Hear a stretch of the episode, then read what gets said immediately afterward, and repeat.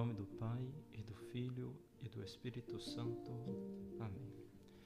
Salve Maria, eu sou o Diácono Juran, monge na Espanha. No Evangelho de hoje, Jesus, ao ser perguntado pelos fariseus sobre qual é o maior mandamento da lei, faz uma declaração solene, respondendo: Amarás o Senhor teu Deus de todo o teu coração, de toda a tua alma e de todo o teu entendimento. Esse é o maior e primeiro mandamento. E providencialmente, hoje celebramos a memória de São Bernardo de Claravão, este grande abade e doutor da Igreja, que soube cumprir perfeitamente o mandato do Senhor neste primeiro mandamento. Ele nasceu no castelo de Fontaine em 1090, perto de Dijon, em França, e pertencia a uma família nobre. Mas quando descobriu o quanto Deus o amava, decidiu se tornar-se um cavaleiro de Deus, alistando-se nas filas do seu exército, para seguir radicalmente a Jesus como monge cisterciense.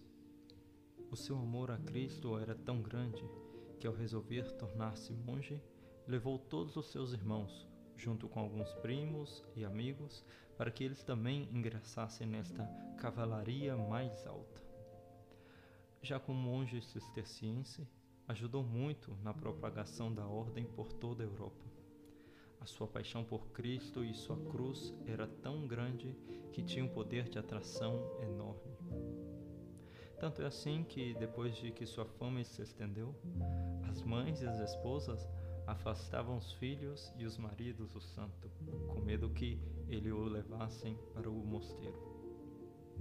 Apesar de ser conhecido como pregador, fundador de mosteiros, abade, conselheiro de papas, reis e bispos, o que mais destacou nesta vida agitada foi que era um grande homem de oração.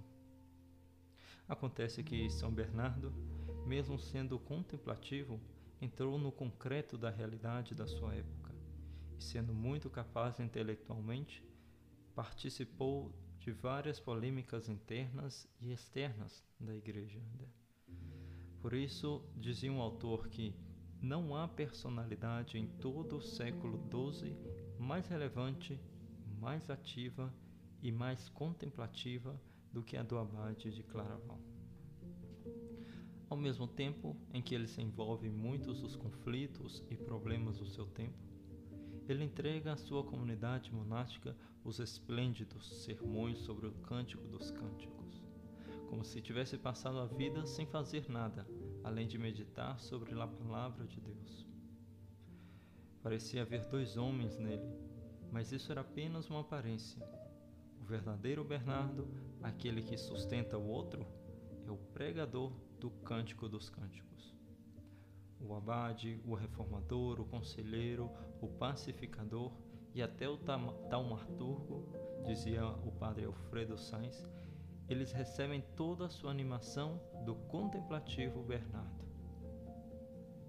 Foi das fontes mais profundas do amor de Deus que ele tirou forças para fazer tudo o que fez. Mas apesar de ser um monge com atividade apostólica, ele não está dividido. Ele mantém a unidade do seu espírito. Não há separação entre a sua ação e a sua contemplação. Não há sequer passagem de um para o outro. Ele se dedica ao mesmo tempo às duas formas de atividade espiritual que se unem em Deus. Aqui consiste em contemplar e aqui consiste em servir a Deus no homem. Quando Bernardo trabalha, ao mesmo tempo contempla. E sabemos que em suas viagens ele permanece totalmente absorvido em sua visão interior de Deus. Quando ele contempla, ele extrai da sua união com Deus o alimento de sua ação e a matéria de sua pregação. Apesar de às vezes ser arrancado da vida contemplativa, Bernardo nunca deixa a oração. Quando Deus o leva para longe de seu mosteiro, ele leva consigo sua solidão e contemplação. Ele sabe que o mais útil dos trabalhos em que se destaca é a atividade da oração. Por isso pedimos hoje à Santíssima Virgem Maria, mulher a quem o Santo tanto amou, que nos conceda a graça de ser homens de profunda oração, apesar de tanto ruído neste mundo. Em nome do Pai, e do Filho, e do Espírito Santo. Amém.